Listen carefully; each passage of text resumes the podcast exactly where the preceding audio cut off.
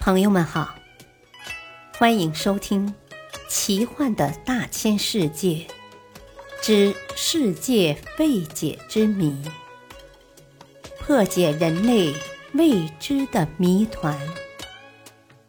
播讲：汉月。精美的后母戊大方鼎，后母戊鼎原来被称为司母戊鼎。是世界上罕见的青铜器贵重文物之一，整个鼎重八百三十二点八四公斤，高达一百三十三厘米，口长一百一十厘米，宽七十八厘米，足高四十六厘米，壁厚六厘米。后母戊鼎立耳方腹，四足中空。除顶身四面中央是无纹饰的长方形素面外，其余顶身各处皆有纹饰，而且每部分纹饰各具形态。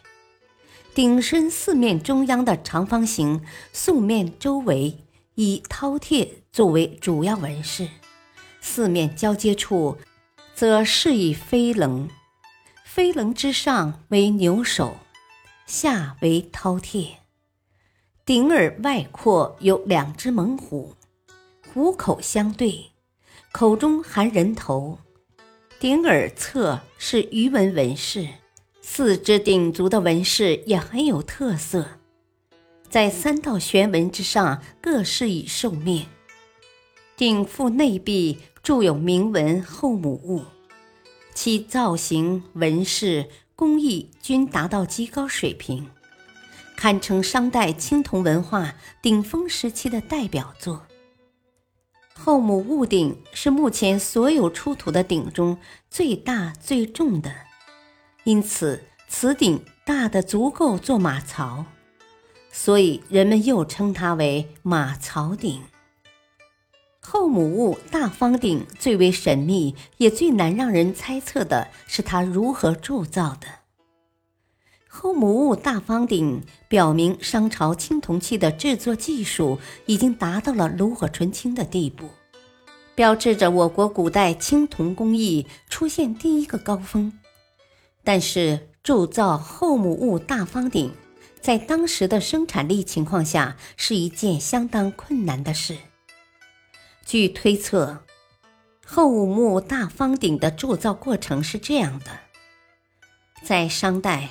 冶炼青铜用的是陶制的钱锅，钱锅的形状和后来倒放着的头盔差不多。考古工作者却称它为将军盔。据科学估算，每个将军盔能容铜十二点七公斤。铸造一个中小型的铜器，只需用一个钱锅就可以了。但是要铸造后母戊大方鼎这样的庞然大物，就需要七十多个将军盔同时浇铸，这意味着要求几百人同时操作。如此浩大的工程该如何施工呢？有人认为，勤劳智慧的奴隶们采取化整为零的战略，先分别铸好鼎耳、鼎足、鼎身。然后再把铸好的各部分合铸在一起。经过奴隶们长期艰苦卓绝的劳动，终于铸成了后母戊鼎。但这种猜测没有得到相关科技的论证，直到今天，在发达的科技面前，也没有人能再现铸鼎的情况。后母戊大方鼎是中华文明的瑰宝。它的纹饰美观庄重，工艺精巧，一向为世人所钦羡，因此它的价值更高。而围绕它的种种迷雾，也增添了其在世人心目中的地位。后母戊大方鼎之谜的解开，有待考古和科学技术的进一步发展。感谢收听，再会。